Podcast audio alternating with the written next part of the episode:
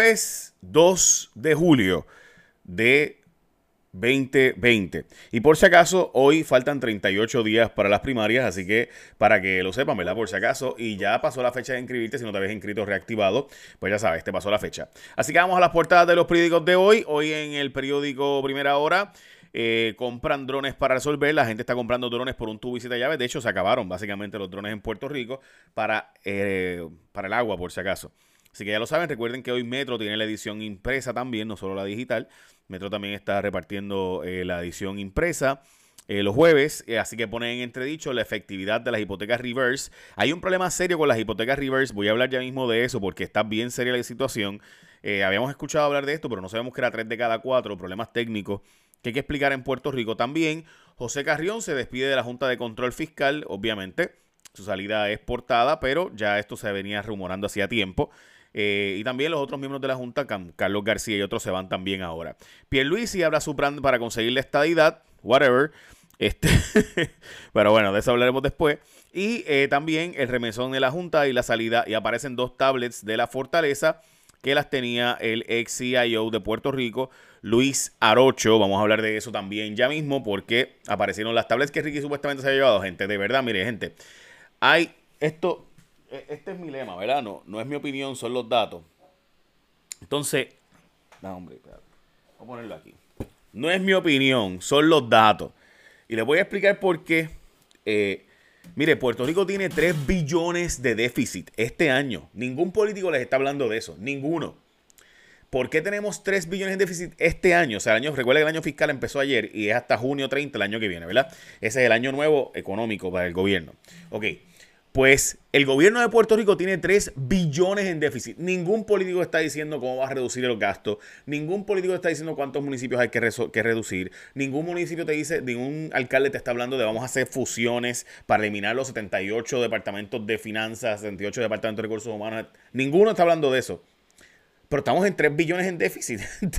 o sea, este, y yo, yo escucho que hablar de cuna, y de hecho, mi columna hoy en primera hora y primera hora.com habla de eso de que le estamos pidiendo de nuevo a los millennials y centennials que ellos paguen las deudas para poder seguir malgastando ahora. O sea, lo que hicimos con el IBU. ¿Qué fue el IBU?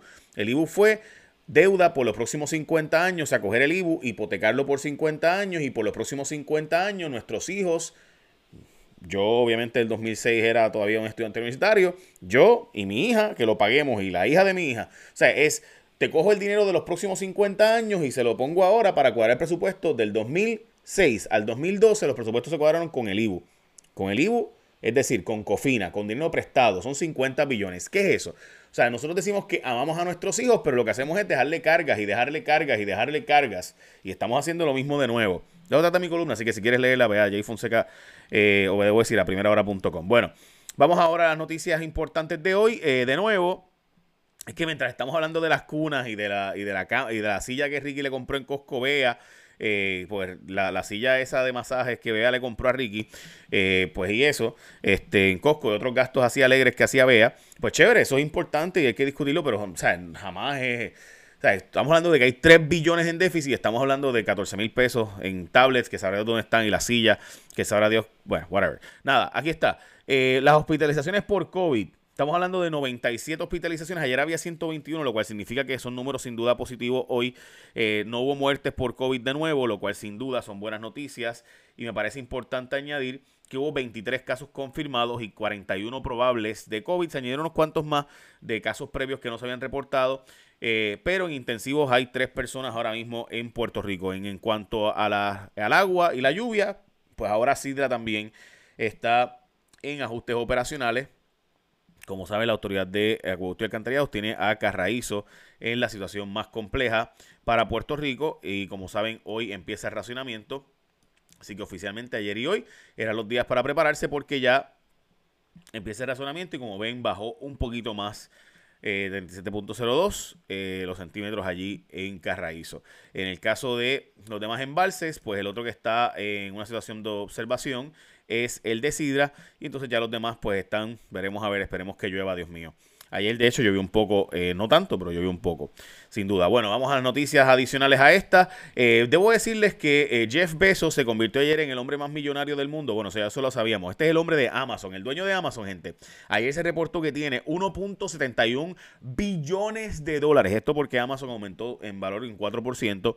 Así que este hombre, que recuerden que le dio una cuarta parte de su fortuna a su esposa cuando lo sorprendieron, Con, lo sorprendió ella con unos pues, unos textos con otra mujer, eh, pues él pues, le dio una cuarta parte de la fortuna eh, de lo que él tenía de Amazon y ahora pues él tiene solo 171 billones de dólares de eh, fortuna.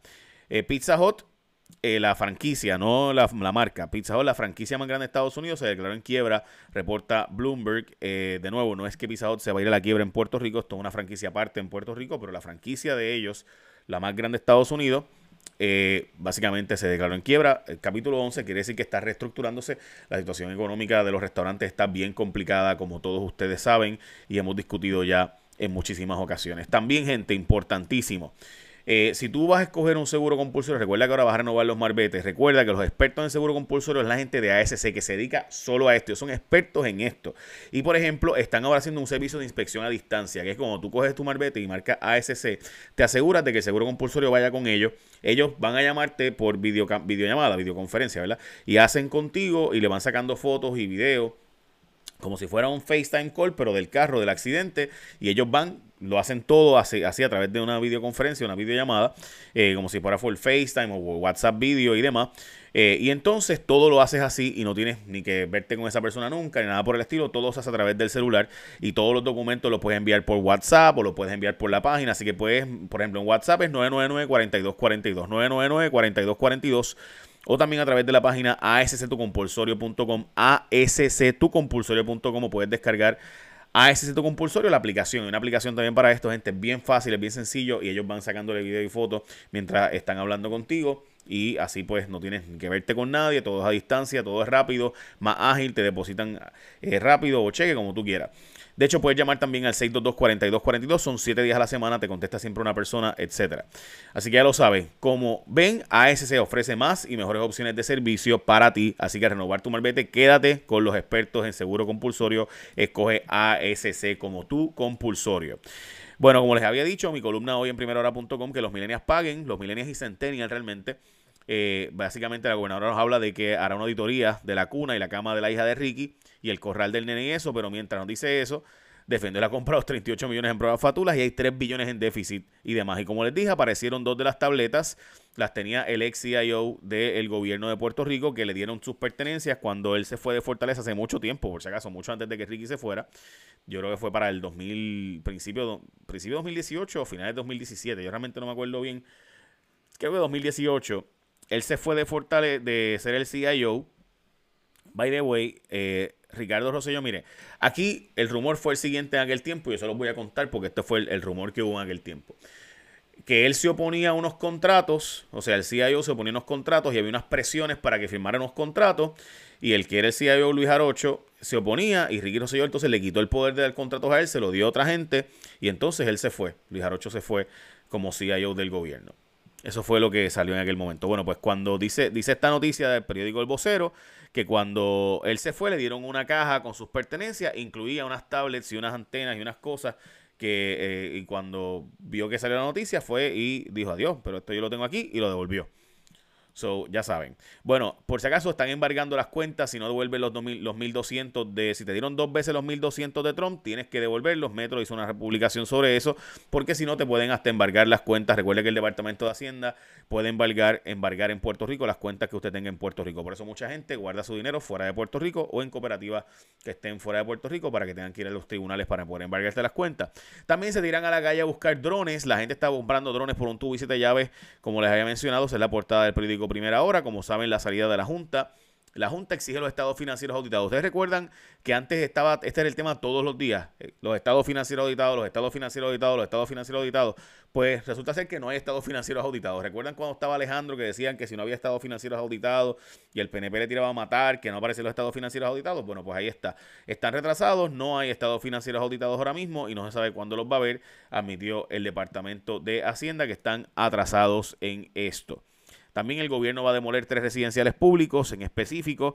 Como pueden observar, esto pues ya se había estado hablando anteriormente. La Administración de Vivienda Pública va a demoler el, eh, en los pueblos de Carolina, Trujillo Alto y San Juan tres residenciales públicos, eh, entre ellos residencial Torres de Sabana eh, de Carolina, que es famoso.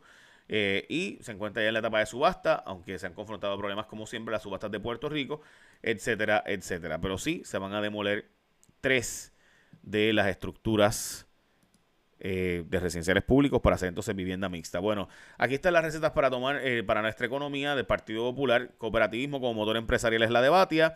Básicamente lo mismo es cooperativismo en la de eh, Yulín. Y ayudar más fácilmente los trámites de permisos y demás. Y educación y turismo, dice el alcalde de Isabela. Hay, obviamente, hay que ir más, más al detalle, pero ahí eh, va a requerir que usted lo lea, vaya a primerahora.com porque honestamente pues sería muy largo ponerme a reducirlo, pero en otras palabras están hablando básicamente de las mismas propuestas. De nuevo, nadie te habla de cómo va a recortar porque hay un déficit de 3 billones de dólares admitido por la FAF. 3 billones, gente. Eh, y nadie está hablando de cómo va a recortar, cuántos municipios hay que eliminar, cuántas agencias hay que reducir. Nadie te habla de eso. Pero bueno. Eh, son menos los electores inscritos, gente, bastante menos, by the way. Eh, para estas elecciones hubo muy poco interés de gente adicional a inscribirse, casi 86 mil electores nuevos para estas elecciones y primarias, pero típicamente entre reactivaciones y demás, el cuatrienio pasado ocurrieron muchísimas más, por ejemplo, de 152 mil en la vez pasada, ahora hay 85 mil y de reactivaciones hay solamente 57 mil, es bastante menos de lo normal. Eh, fuera del fondo Chu, el del Fondo de Seguro del Estado, el, ex, ah, el ahora ex administrador dice que lo sacaron básicamente porque eh, estaba con Pedro Pierluisi, o eso dice eh, él, ¿verdad? Y pues, recuerde que es importante porque es bien importante la fecha del primero de julio para sacar gente, porque el Fondo de Seguro del Estado es una mina de dinero, muchos contratos, mucho, mucho contrato de mucho donante político, así que usted saca el que estaba porque todos los contratos, casi todos los contratos del gobierno vencen con el año fiscal el 30 de junio, así que el 1 de julio se firman los contratos nuevos, así que hay que sacar el que estaba para dar los contratos y a quién usted cree se lo van a dar. Pues si él estaba con Pierluisi no va a ser la gente de Pierluisi, a quién se lo van a dar.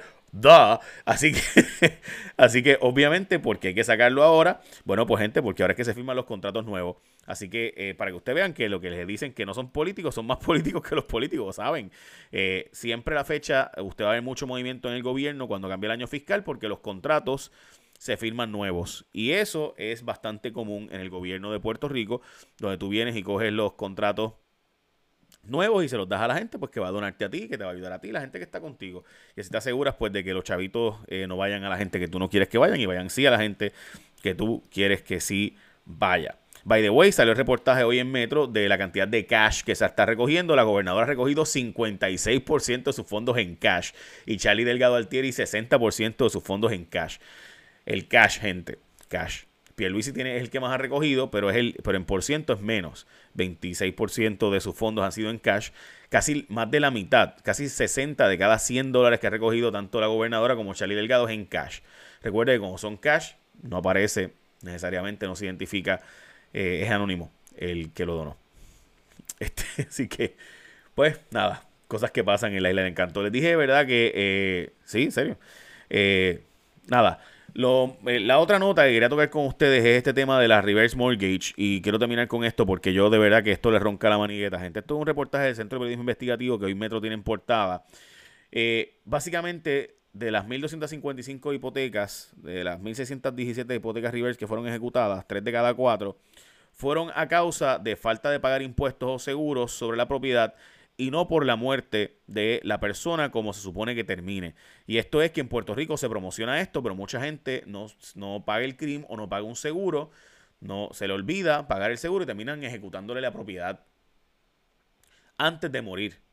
Y es terrible porque se supone que la persona, eh, la razón por la cual existe reverse mortgage es para que tú pagues hasta un punto en tu vida y después de eso te paguen a ti por esa casa y obviamente se te paga una cantidad. Por ejemplo, tú tienes 75 años, tú dices, mano, yo estoy harto de pagar esta hipoteca, es más, ya no quiero pagar más nada, o simplemente ya saldaste la casa y te hace falta unos chavitos, pues tú emitas entonces, vas a donde este banco para una reverse mortgage y te dan, por ejemplo, 100 mil pesos por tu hipoteca. Y se supone que tú te mueres y entonces tu familia decide si quiere comprar la hipoteca, comprar la casa o no. Y ya. O sea, que te, el reverse mortgage, la lógica del reverse mortgage es, yo estoy pelado, eh, estoy arrancado y ya estoy mayor, y así que págame, básicamente. Y se supone que por ley federal te den los chavos, el reverse mortgage, por ejemplo, te lo den, eh, te den 100 mil pesos por tu casa y hasta que tú te mueras. Y el día que te mueras, pues entonces ese día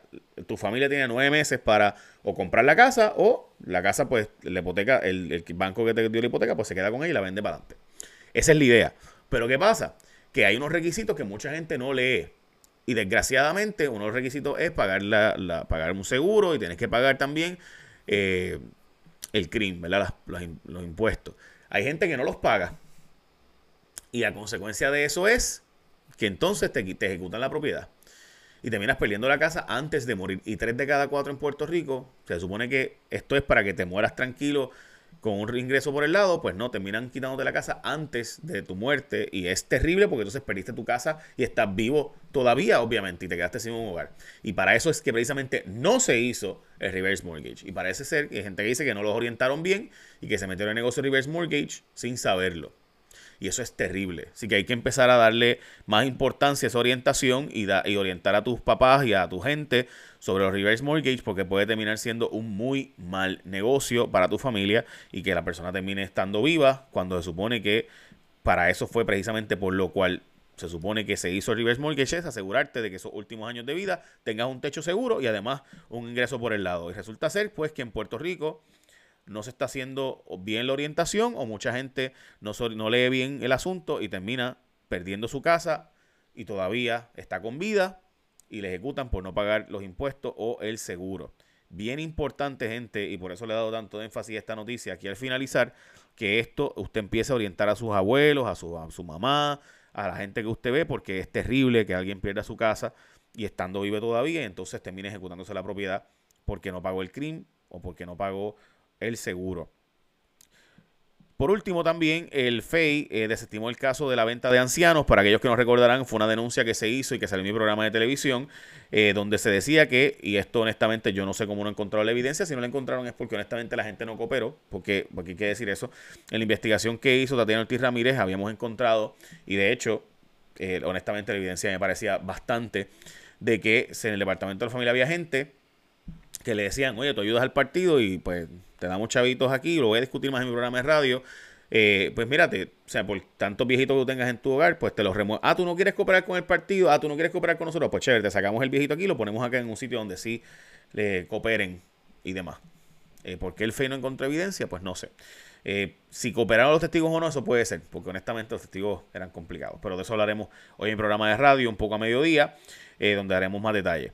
Eh, aumentó el pago por desempleo, sigue gente sin cobrar, pero aumentó el pago por desempleo a 240 de 190 de los fondos locales. De nuevo, 406 mil personas en Puerto Rico ya están recibiendo desempleo en Puerto Rico. 406 mil personas, gente. Eso significa que en Puerto Rico tenemos ahora mismo trabajando si, no le, si le sacas los empleados públicos, que son 200 mil, que la mayor parte de ellos no está trabajando oficialmente, y le sacas, entonces significa que tenemos menos de 400 mil personas trabajando en Puerto Rico actualmente. O sea, del millón de personas, de los 3.2 millones de personas que hay en Puerto Rico, un millón típicamente trabaja, y de esos ahora mismo están trabajando solamente unos 400 mil personas. O sea, básicamente 12-15% de la población está trabajando actualmente en Puerto Rico y ahora sí eh, bajaron los, los de carros en Puerto Rico. Eso es una propuesta de ley, pero no está aprobada por la Junta de Control Fiscal. Eh, así que a la larga, pues esto es una propuesta para bajarte los arbitrios que la Junta no ha aprobado, así que probablemente nunca sea ley, pero están aprobándolo para que suene bonito. Eh, y ahora sí, esas son noticias importantes de hoy. Perdóneme que hice más largo el resumen de lo normal, pero la verdad es que me parece que los reverse mortgage había que dedicarle tiempo. Echa la bendición. Bye. Buen día.